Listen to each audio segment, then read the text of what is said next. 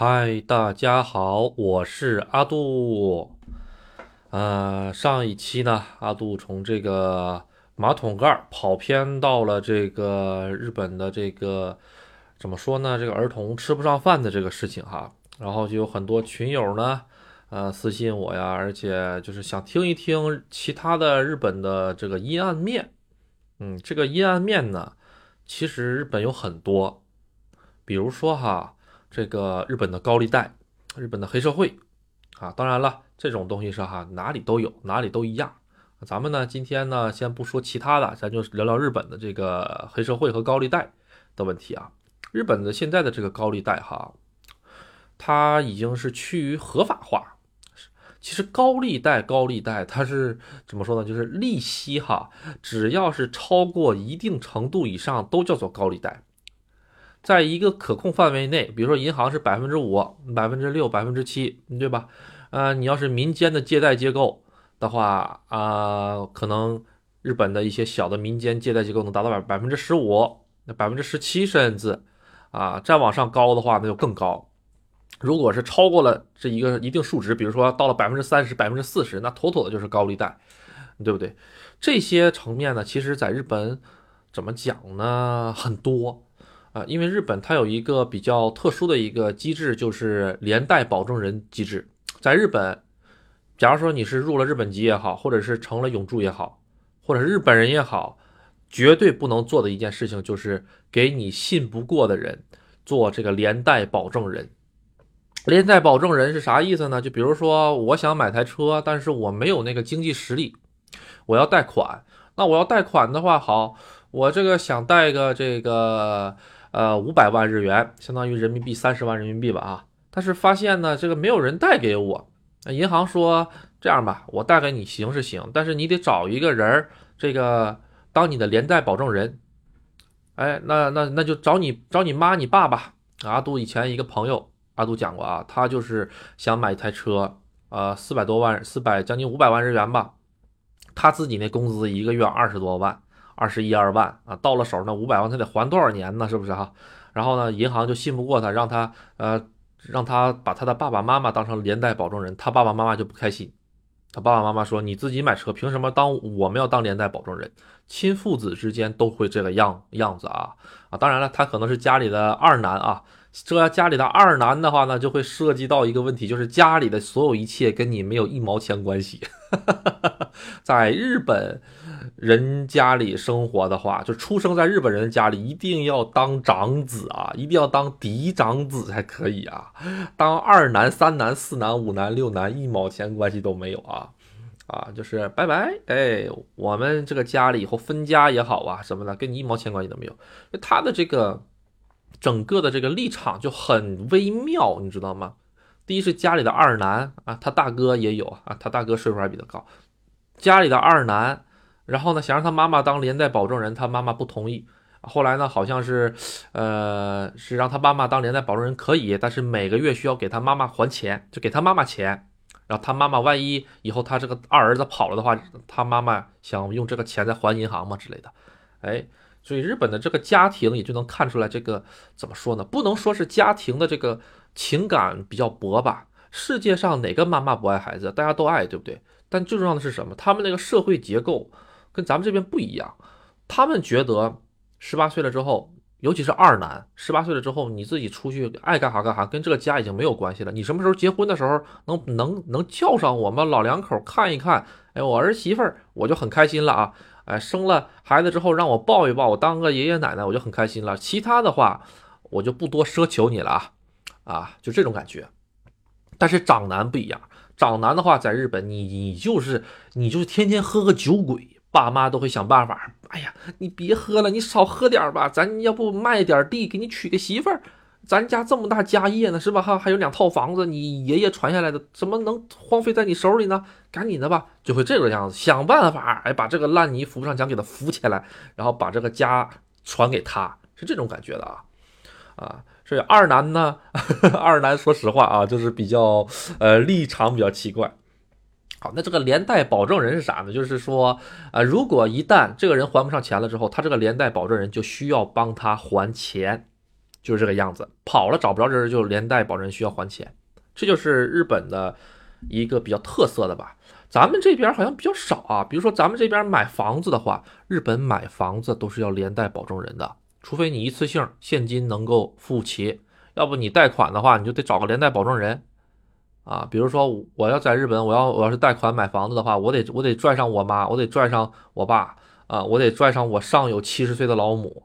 是吧？啊，对对，拽上我老母亲做我连带保证人，而且这个连带保证人还不能什么人都当，他必须得有一定的储蓄，比如说他有一定的工资，或者是他正在工作，或者是他有他的那个养老保险，这些都得有。假如说你不行的话，我就去拿他养老保险来来替你还债。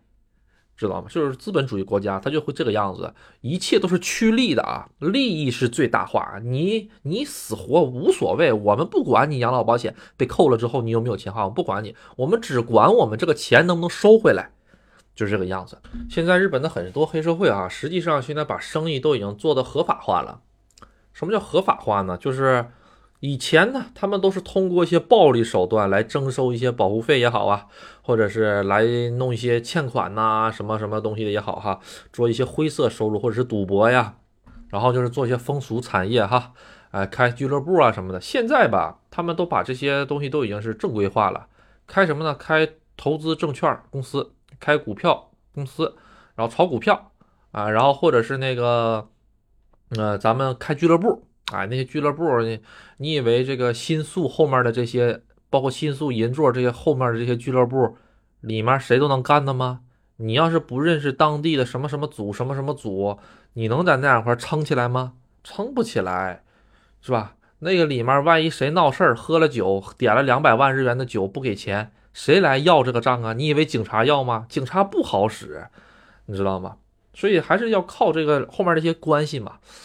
呃，这是一个合法化。第二个就是像阿杜之前说的这个，刚才说的这种民间借贷公司利益特别高，利率特别高啊，百分之十五甚至二十的都有。而且它这个东西吧，它是会到时候现在比较少了。据阿杜了解哈，以前的时候很多的黑社会也好或者是什么，比如说这个爸爸妈妈借了点钱，啪，突然间中途出意外了挂了，那这个钱呢？就会想办法移到这个孩子身上。这个孩子，假如说正好是十呃十八九岁能挣钱的话，哎，用一种逼迫呀或者胁迫的方式让他来写个立个字据，说爸爸妈妈的钱都我来这个承担。这个这种事情是有的啊，绝对不是吹的啊。只不过这种事情呢，年年开始减少了啊啊，因为现在人家这个黑社会也不是傻子哈，他也不会停留在这个。其实黑社会他们现在就是在玩这个资金嘛。啊，就是用钱来生钱，这个是一个比较多的一个现象。炒比特币，啊，炒币、炒房，啊，现在已经是全部那个怎么说呢？一种就是正常化了啊。像以前的黑社会还要打打杀杀呀，拿枪啪啪，还要拿刀之类的，现在已经很少很少很少有这种了。因为现在日本政府，以前的日本政府是合法，后来开始慢慢慢慢闭上一只眼睁一只眼闭一只眼的状态，到现在已经完全闭上眼睛了。你们。都不行啊，不是完全闭上眼睛，完全睁开眼睛了状态了啊！你们都不行，都不能搞了。所以现在黑社会的数量是年年减少，年年减少。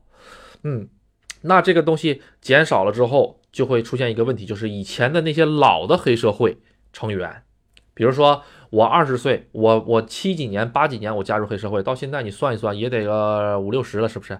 他们现在活得怎么样呢？普遍都很惨。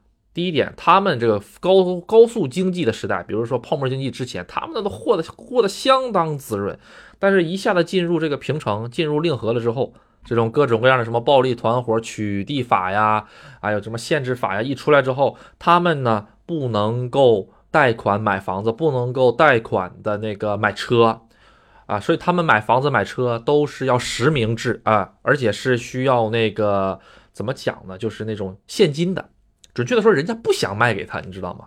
啊，卖给他的话挺麻烦的，这很多很多事儿，啊，一看你们你们是不是跟这个黑社会组织有什么关联呢？是不是参与洗钱呢？什么的很麻烦，啊，所以呢，基本上都会找一些平常人的身份，这个是日语叫做借名啊，比如说开在银行开借名账号，因为黑社会也是不允许有银银行存款的，人家银行不给你开，也就是说你想进入暴力。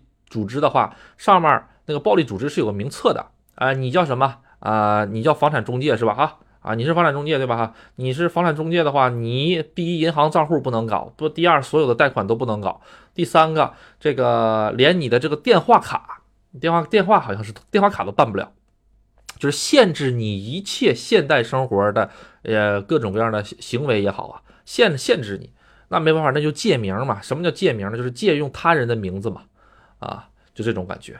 所以黑社会，呃，咱说实在话，还是有钱，他们的钱各种各样的嘛，啊，比如说从这个小钢珠店，从俱乐部，哎，俱乐部其实就是个很好的一个洗钱的一个地方啊，呃，因为俱乐部里面的这个钱每天晚上的流水哈。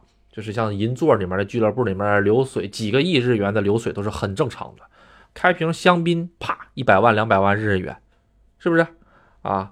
那个服务费，哎呀我那简直了！你在那个里面一天晚上消费掉几百万人民币都是很正常的，真的那个里面消费就是那个世界跟咱们这边世界完全不是一个东西，所以里面很多呃交易也好啊，很多的都那个里面都有啊都有。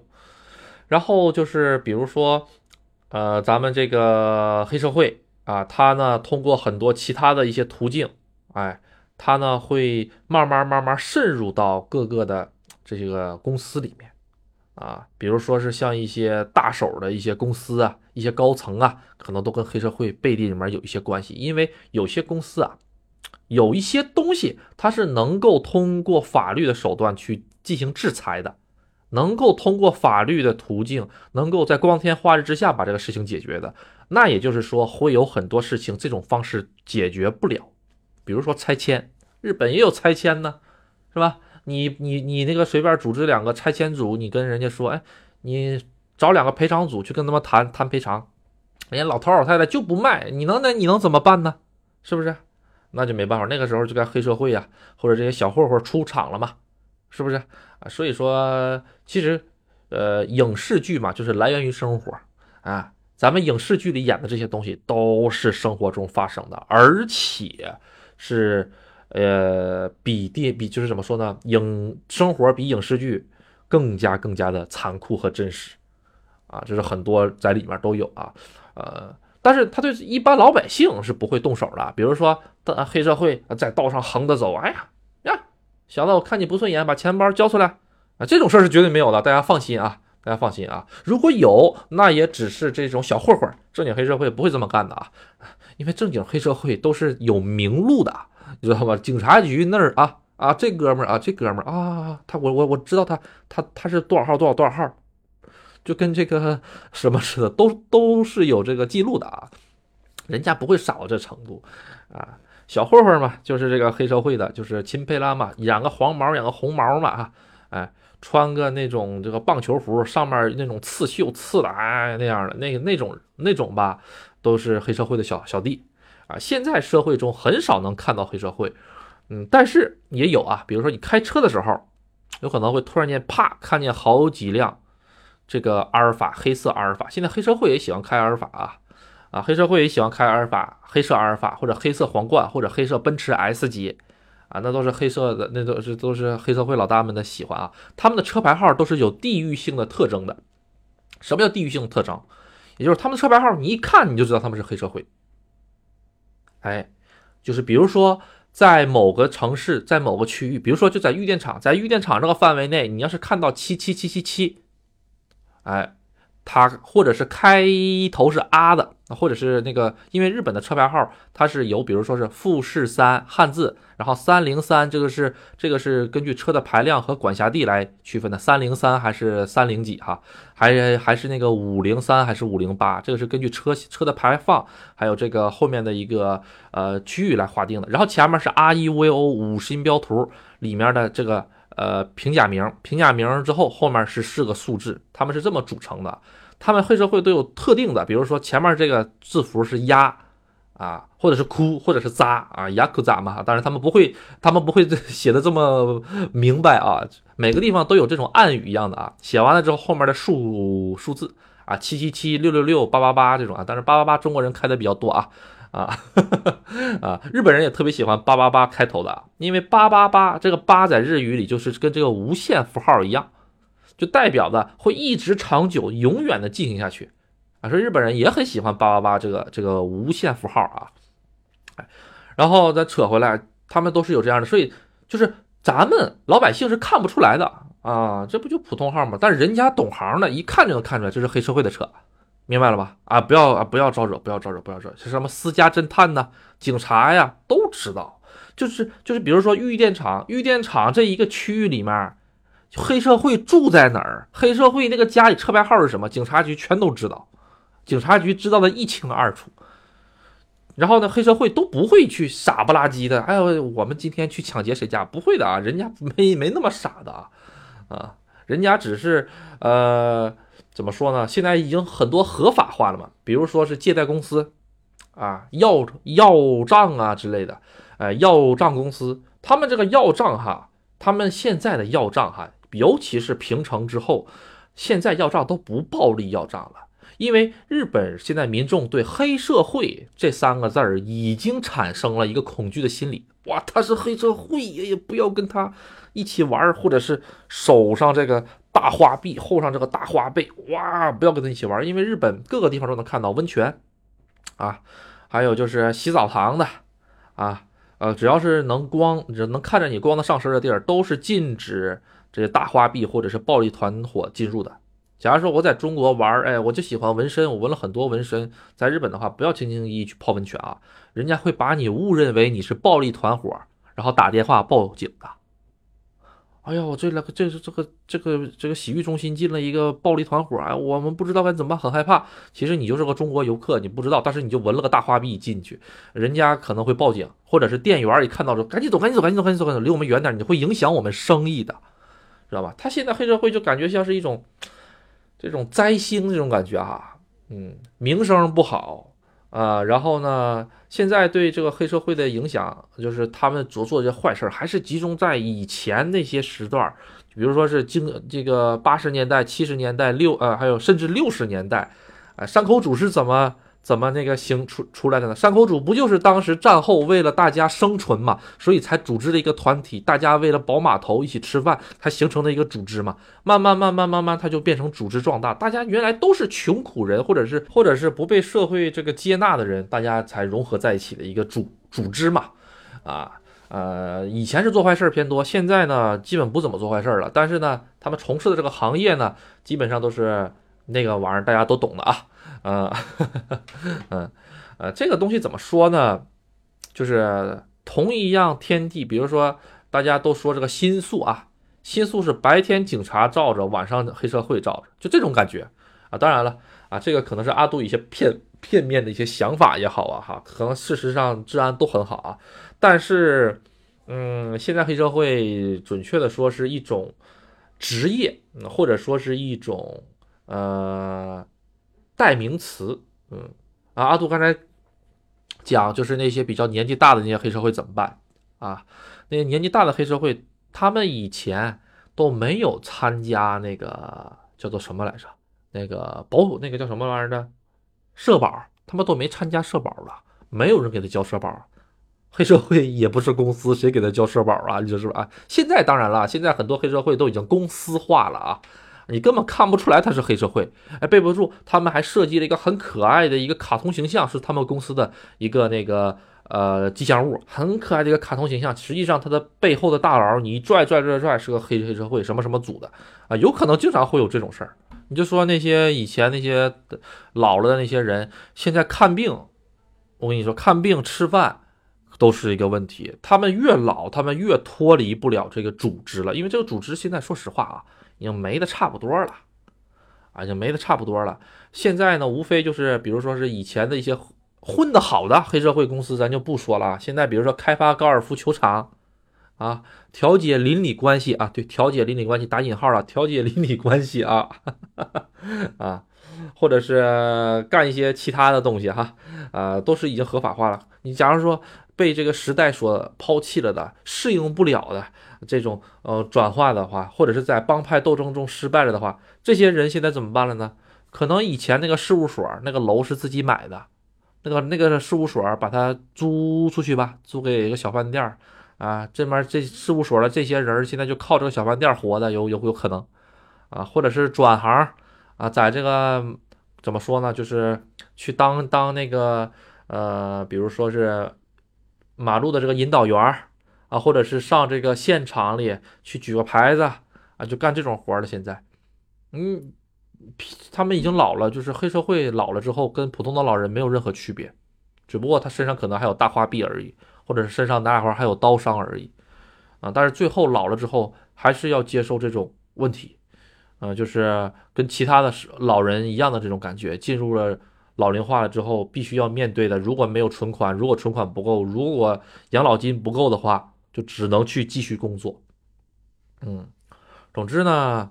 当然，他们年轻的时候哈，挣钱也挣得多，啊，年轻的时候一个月挣个一百万、两百万、三百万日元、四百万人都是很稀松平常的，啊，八几年、七几年那会儿哇，那简直了，那个时候那个钱，哎，只要你那个有路子，啊，弄点钱那都跟玩儿一样的啊，啊，啊，反而是这种越到现在，哎。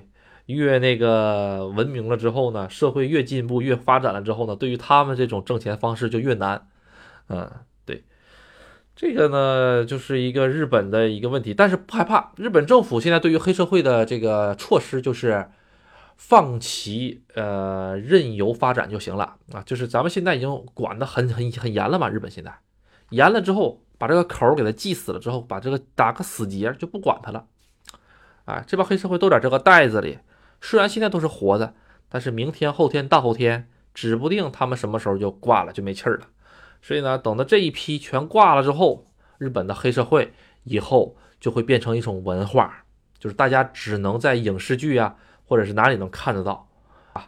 就是以前那种影视上的那种黑社剧，大家都穿个黑西服，哎呀，拿个，哎呀，怎么找，怎么找，怎么找，慢慢、慢慢、慢慢都会越来越少，越来越少的啊。因为现在这个时代的。这个进步吧，它未来的方向，它这个东西百分之百得会没有的。嗯，包括山口组，你不要看像现在山口组很好啊，它以后会变成什么？它以后就会变成公司，里面的人可能就会开始慢慢慢慢慢慢，因为现在已经没有年轻人愿意去加入黑社会了。当然也有啊，也有那么几个脑袋被驴踢的。哎呦，我那个从小就看黑社会的影视影视剧也好，或者是我从小就看黑社会的这个电影也好，我就崇拜，我就我就想当黑社会。啊，也可能会有啊啊，但是呢，这种人慢慢慢慢慢慢慢慢的，呃，只会在社会的最底层，就是在日本社会的最底层徘徊。哎，当黑社会没有出息的啊，以后与其说当黑社会，不如就是说在黑社会公司里面，那个打包饭盒啊啊，或者是那个做点什么手工活啊，就干这种活了，完全没有任何未来啊，嗯。这个也算是一个阴暗面吧，但是这个阴暗面已经在时代的呃这个浪潮下呢，被一下子拍到了沙滩上，马上就要成干了，马上就要晒干了啊，什么都不剩了。其实哈，大家上一期听了我阿杜的讲解之后，就是说有很多孩子单亲妈妈呀，或者是什么，或者是因为一些外债呀也好啊，或者是不知道因为什么途径啊，欠了很多钱，大家都懂的嘛哈。啊，然后欠了很多钱了之后呢，没办法，呃，还债，所以导致孩子很不幸。这种事情呢，怎么给大家讲呢？欠债这个事情在日本很普通。日本其实是一个全民欠债的国家，全民欠债。他这个欠债，阿杜说的欠债不仅仅是这种欠外面的高利贷，而是那种比如说是，就是像这种房贷也好啊。啊，车贷也好啊，这种哈，日本是他没有咱们中国人这么超前的这种存钱呐，这种这种忧患意识，他们是没有的。他们就是典型的受到了美国的影响，今朝有酒今今朝有酒今朝乐。哎，我这个月工资我恨不得全发出去，我恨不得透支后面两年的工资。日本的这信用卡都能刷到二十四期，呃啊，当然了啊，中国也可以啊，咱们现在也是在。那个往那个怎么说呢？这个消费化进程嘛，正在往消费化那个上面上上面走嘛。嗯，它所导致的一个怎么说呢？阿杜最直观的感觉吧，就是说大家都穷，大家都穷，拿不出来大钱儿。比如说阿杜当时那个包括现在咱们各位听的录音的这台电脑，阿杜是在日本买的，日日本买的电脑，买这电脑花了十五万日元还是十六万日元啊？当时的汇率的话比较高，当时六点几的汇率啊，六点多的汇率，将近七，汇率汇率挺高的，将近一万多块钱儿。啊，我买了这电脑之后，当时我邮到公司了，因为我们家里没有人嘛，邮到公司了。邮到公司了之后，我们店长那天帮我把电脑收了。他说：“哎，阿杜，你买电脑了？”我说：“啊，是。”啊，然后那个我们店长也是比较喜欢这些东西的。我们店长他工资比阿杜还多，阿杜到手工资实际上已经算是一般吧，一般哈，一般。对一个努力的人来说是一一般，不是很高，也不是很低，一般吧。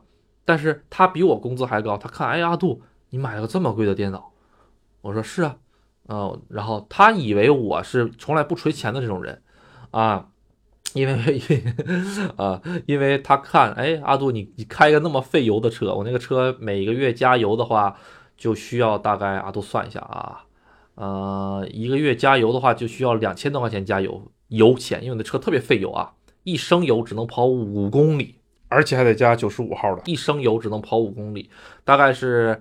啊，十六个油左右吧，十六个油不到时候十七个油，啊，对，那个车为什么那么费油呢？因为阿杜脚踩的狠呐，呃，脚踩的狠，没办法啊，嗯，而且关键什么，排量大吧，这个车排量大吧，它在这个闹市区停停顿顿，停停顿顿的话就不好。而且阿杜吧有个坏习惯什么呢？阿杜这个车呀，从我们家到酒店就三十秒，两百米。我这个车走到那儿的时候，我这个水箱的温度都没达到，就是发动机工作温度都没达到。这个时候是特别特别费油，特别特别伤车的。所以说就导致了这个车前期特别费油，啊，没办法。然后他知道，哎呀，阿杜，你这车这么费油啊，然后你这你这还买这么贵电脑，你这钱，你这你从哪儿来的钱呢？他就以为我是我是那个月光族嘛。但我跟他说。我每天吃饭，我都是去拿半价的东西啊。那咱们中国人的思想就是该花花，该该省省，是不是哈？哎，骑着共享单车去酒吧，该花花该省省，是吧？日本人可能不会这么这么想。他说：“哎呦，我得保持我的绅士风度，我一定要叫一辆哎出租车，最起码出租车是吧？但是对于咱们来说，只要到了酒吧啊，无所谓啊，之后都无所谓啊啊。好，哎，所以他当时就表示的很惊讶。”哦，阿杜原来这个样子，我就能明显感觉上他有点震惊，但是我就不明白他震惊什么。而且他当时还特别自，就是那种情不自禁的说了一句话：“啊，阿杜这都买了个电脑啊，阿杜这工资都能买个这么贵的电脑，那我是不是也得开始存钱了？”阿杜当时就听见他说了这这句话，我就明白了啊，他果然是不存钱的这种人，他真的不存钱，他这个钱都不知道花哪儿去了。哎，可能是今天捧个 PS 五回来，明天捧个 Switch 回来，哎，后天又捧个这个回来，大后天又捧个那个东西回来，就是没有任何的这种节俭意识意识吧？啊，他其实就是一个比较当代日本人的一个典型的一个事例吧？啊，就是他代表了一部分日本人，就是从来不存钱的这部分日本人，都他都五十多了还不知道存钱，兜里存款呀，我感觉他应该都不会超过十万日元。想起来了，他玩小钢珠啊。他玩小钢珠，那能存得下来钱吗？是不是？哎，所以说，像他的话，其实他的年薪从来就没有低过。